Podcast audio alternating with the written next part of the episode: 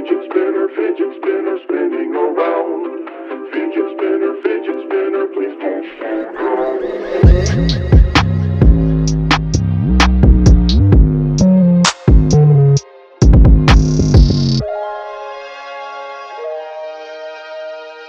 Всем привет! Это подкаст «История неуспеха». Сегодня мы расскажем вам об одном удивительном провале и как концепция «fake it till you make it» работает в глобальном плане. Как только мы услышали эту историю, она вызвала целый букет эмоций. Это и удивление, и восхищение с какой-то стороны, и недоумение, еще много-много-много всего. Не буду вас томить, речь пойдет о Элизабет Холмс и ее компании Terranos. Первый вытекающий вопрос. Кто же она такая? Расскажу вкратце. Элизабет Холмс родилась в Вашингтоне в семье федерального чиновника и сотрудницы Конгресса.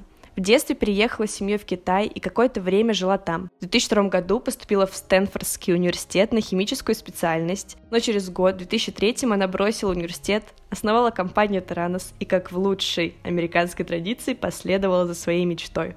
Изначально идеей было создание пластыря на палец, который сможет диагностировать болезни и при этом лечить их. Да, на самом деле идея просто гениальная. Но, видимо, Холмс сама поняла, что с реализацией такого проекта возникнут трудности, поэтому она решила замахнуться на несколько других изобретений, но не более простых. Болезненный забор крови, анализ сотен заболеваний за раз, применение таргетированного лечения в режиме реального времени. Планы были наполеоновские, и идеи действительно полезные и прорывные. На самом деле, до сих пор никто не смог воплотить ни одну из этих идей, поэтому на тот момент Холмс безоговорочно получил грант и одобрение на запуск своей компании. Важным фактором успеха всей этой истории является поддержка людей, и не обычных людей, а очень влиятельных фигур. В самом начале Холмс была поддержана деканом своего факультета Ченнингом Робертсоном. Он рассказывал о проекте в различных интервью и пиарил саму Элизабет. Также первым сторонним инвестором компании стал миллиардер Тим Драпер, который инвестировал в Skype, Tesla и многие другие проекты. У Холмс брал интервью сам Билл Клинтон. Ей восхищался вице-президент США Джо Байден. В дальнейшем в проект инвестировали многие известные миллиардеры карьеры. Благодаря доверию и поддержке таких людей Холмс добилась того, что ее называли самой молодой self-made миллиардершей, а ее стартап считался самым инновационным в стране. Если все развивалось так хорошо, то что же пошло не так? Основной проблемой было отсутствие должных знаний в медицине и инженерии. Сама Холмс не обладала достаточными познаниями, а всех хороших специалистов она увольняла, поскольку они понимали сложность всего и не хотели участвовать в этой афере. Всем сотрудникам, которые все-таки работали на компанию, было ясно, что о честности речи не идет,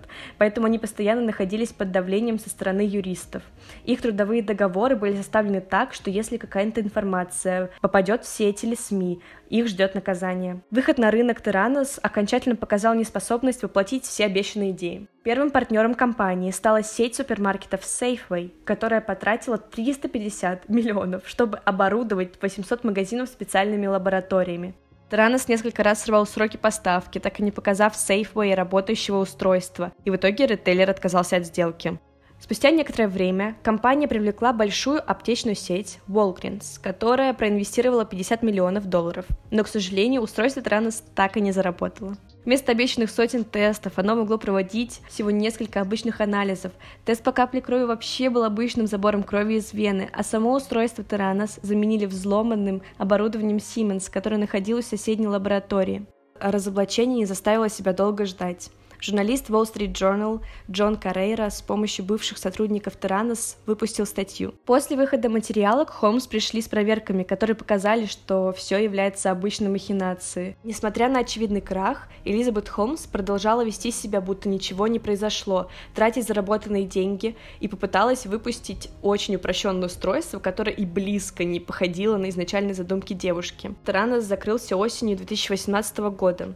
И, наверное, важный вопрос, почему все-таки удалось провернуть такую махинацию и кто в этом виноват. В первую очередь, конечно, человеческий фактор. Второе — удивительные, безусловно, удивительные способности в убеждении Холмс, впечатляющие идеи и патентная система США. Насчет последнего, наличие американского патента является крайне важным знаком для инвесторов. Стартапы очень часто хвалятся наличием этих патентов, особенно в области здравоохранения и инноваций, что дает им огромное преимущество перед инвесторами. Как раз таки такая ситуация произошла и с Тераносом. Всем стало известно, что Холмс лгала каждому и обо всем. Но парадокс в том, что люди верили ей настолько, что даже после краха многие из них встали на защиту Холмс. Дело Холмс еще не закрыто. Ей грозит огромный штраф и 20 лет тюрьмы.